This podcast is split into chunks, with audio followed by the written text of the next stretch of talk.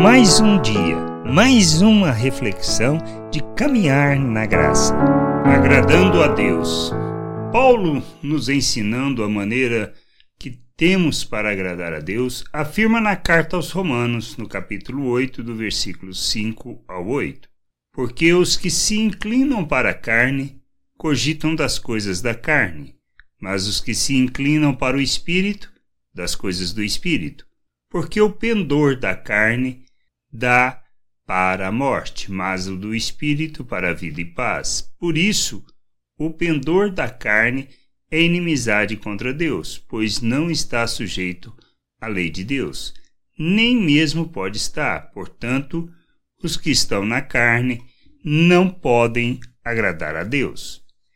Inclinar para a carne, ou seja, o pendor da carne, é andarmos segundo a maneira de pensar do mundo, conforme a natureza humana, revelando essa tendência, o pendor, a inclinação natural para agir pela natureza humana que se traduz em busca do interesse próprio, do egoísmo, da arrogância, da hipocrisia, maldade para com o próximo, da ganância e tantos outros frutos que conhecemos.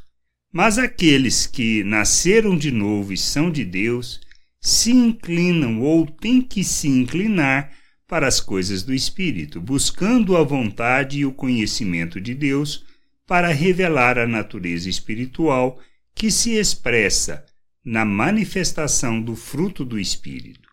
Para agradarmos a Deus e andarmos na Sua vontade, temos que entender a natureza que temos, a Sua obra e rejeitarmos assim a forma de pensar do mundo. Andaremos segundo a vontade do Pai, agradando-o em todas as coisas? Quando a gente busca, quando nós buscamos o seu conhecimento, rejeitando a forma de pensar do mundo e nos submetemos à justiça, andando na verdade, glorificando ao Pai por meio de nosso proceder. Por isso, santificamos, santificamos o nosso proceder. Somos imitadores de Deus. Rejeitamos as obras das trevas, as obras segundo a forma de pensar deste mundo e nos voltamos inteiramente para o nosso Deus. Graça e paz sobre a tua vida. Amém. Você acabou de ouvir uma reflexão de caminhar na graça. Se você gostou, curta, compartilhe, leve esta mensagem a outras pessoas, para que elas também possam compreender e entender a vontade de Deus. E leia as Escrituras, pois ela é a base, o fundamento para você julgar tudo o que você tem lido e aprendido acerca da vontade de Deus.